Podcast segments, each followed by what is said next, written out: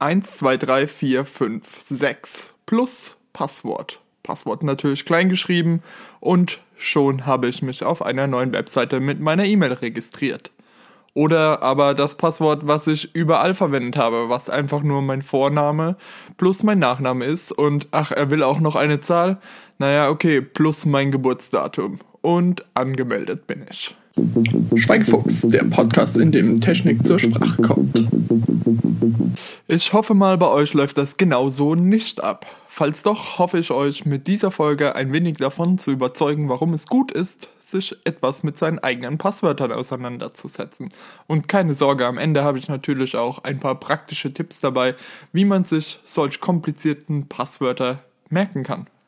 Ja, wir hören immer wieder gerne Stories darüber, wie einfach Hacker Zugriff zu Accountdaten erhalten und ein großer Übel daran ist, dass Leute möglichst kurze Passwörter wählen und häufig auch ganz normale Wörter wie Hallo oder im schlimmsten Fall eben Passwort als Passwort verwenden. Dagegen können Hacker einfach mit riesigen Lexikon-Dateien, also einfach eine Textdatei, in der, sagen wir mal, alle deutschen Wörter einfach niedergeschrieben sind und dann probieren Sie bei einer E-Mail-Adresse alle diese Passwörter aus. Und wenn die Webseite nicht darauf reagiert, dass man ganz oft das falsche Passwort eingibt, dann schafft er es innerhalb weniger Zeit, alle Passwörter, also alle Wörter der deutschen Sprache durchzuprobieren und hat eine gute Chance, euer Passwort zu erraten. Noch schlimmer ist es aber, wenn du überall dasselbe Passwort verwendest. Wenn dann nämlich eine Webseite gehackt wird, bekommt der Hacker plötzlich Zugriff zu allen Webseiten, auf denen du angemeldet bist.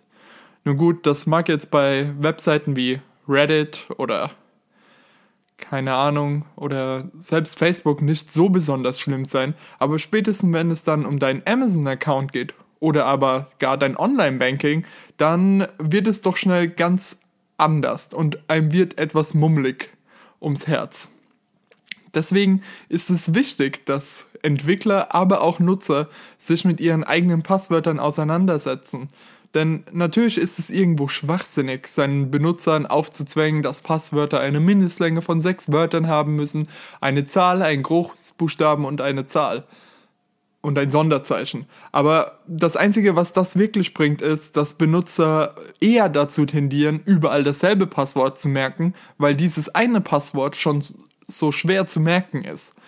Deshalb ähm, sind solche Passwort-Policies, wie sie gerne genannt werden, zwar ein, eine gute Idee, aber in der Wirklichkeit leider oft ja, scheitert es an dem mangelnden Gedächtnis von uns Benutzern einfach. Wer kann sich schon solche verschiedenen Passwörter und heutzutage hat man ja ganz schnell, ganz einfach 20, 40, 100 Passwörter, die man, mit denen man umzugehen hat.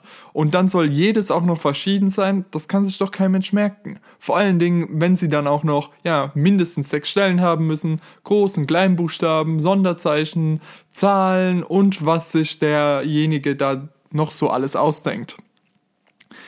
Gut, aber wie merke ich denn, dass meine Passwörter schlecht sind. Dazu kommen wir gleich noch. Vorher möchte ich eine andere Webseite noch erwähnen, die einem dabei helfen kann, das eigene Sicherheitsrisiko einzuschätzen. Und alle Seiten, die ich hier natürlich erwähne, sind wie immer auch in den Show Notes unten verlinkt oder auf der Seite, wo auch immer das in eurer Podcast-App zu finden ist. Ja, und das ist haveibeenpwned.com.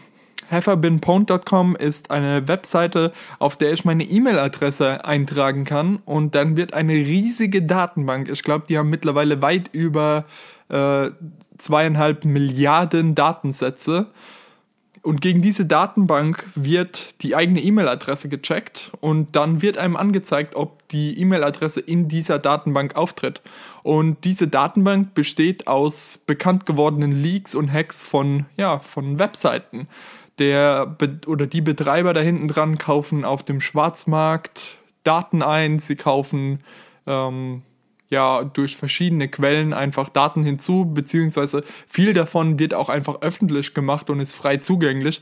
Und die Macher hinter haveibeenpwned.com ja, haben das einfach in so ein nettes, schickes Interface gepackt, dass man einfach nur seine E-Mail-Adresse eingeben kann und schon äh, sieht man, ob man überhaupt betroffen ist von dem Ganzen oder bisher betroffen ist und unbedingt handeln sollte. Vor allen Dingen, wenn man schon jahrelang überall das gleiche Passwort verwendet und dann steht da plötzlich eine Seite dabei, die es im besten Fall gar nicht mehr gibt, aber das eigene Passwort wurde damals offengelegt und jetzt ist mein neues, äh, mein neuester Account auch betroffen, weil ja seit 2010 habe ich überall das gleiche Passwort.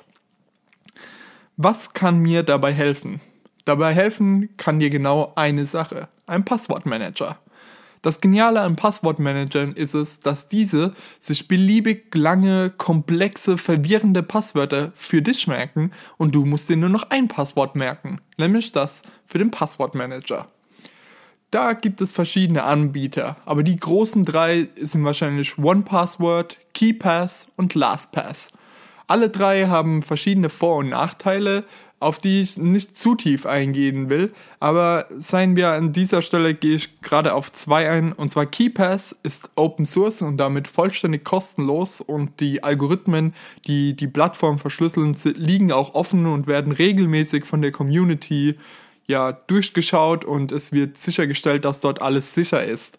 Das ist für den einen oder anderen bestimmt interessant. Die Software ist nicht ganz so zugänglich wie andere Varianten, aber doch eine sehr gute Alternative, gerade für jemanden, der sich ein bisschen technisch zumindest auskennt. Die nächste Alternative ist die, auf die ich am liebsten setze. Das ist One Password oder One, One. Und was die nämlich gemacht haben, ist, die haben eine Integration mit haveibeenpwned.com und stellen dadurch sicher, dass sie keine Passwörter vergeben, die in irgendeinem der Leaks bisher verwendet wurden. Das ist natürlich eine super geniale Sache und gleichzeitig bieten sie dir einen Dienst an, dass sie erkennen, wenn eine der Seiten, die in, in deinem One-Password-Account gespeichert sind, dass diese dann automatisch gefleckt werden und du eine Benachrichtigung bekommst, hey, Achtung, bei dieser Webseite gab es einen Hack, gab es äh, irgendeinen Security Breach und du solltest unbedingt schnell dein Passwort ändern. Das ist natürlich ein super geniales Feature, was auch die eigene, das eigene Sicherheitsgefühl deutlich erhöhen kann. Das letzte ist LastPass. Ah, man soll zu OnePassword noch sagen, das kostet monatlich, ich glaube, 3 Euro oder 2,50 Euro, sowas um den Dreh rum. Und der letzte Anbieter ist LastPass. Die kosten die sind kostenlos in der Grundversion, dafür bekommt man ab und zu ein wenig Werbung, ist aber auch alles verschmerzbar. Ansonsten finde ich, spricht für die Plattform jetzt nichts ansonsten mehr Großes. Man kann über alle drei sagen, sie funktionieren auf allen üblichen Geräten, also Android, iOS, Mac, Linux, Windows.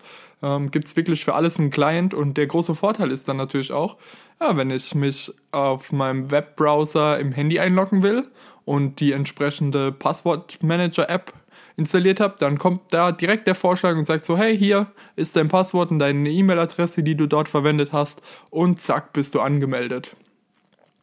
Ein weiterer wichtiger Punkt, den man bei Passwortsicherheit bedenken sollte, ist die Zwei-Faktor-Authentifizierung, aber darauf werden wir in der nächsten Folge zu sprechen kommen.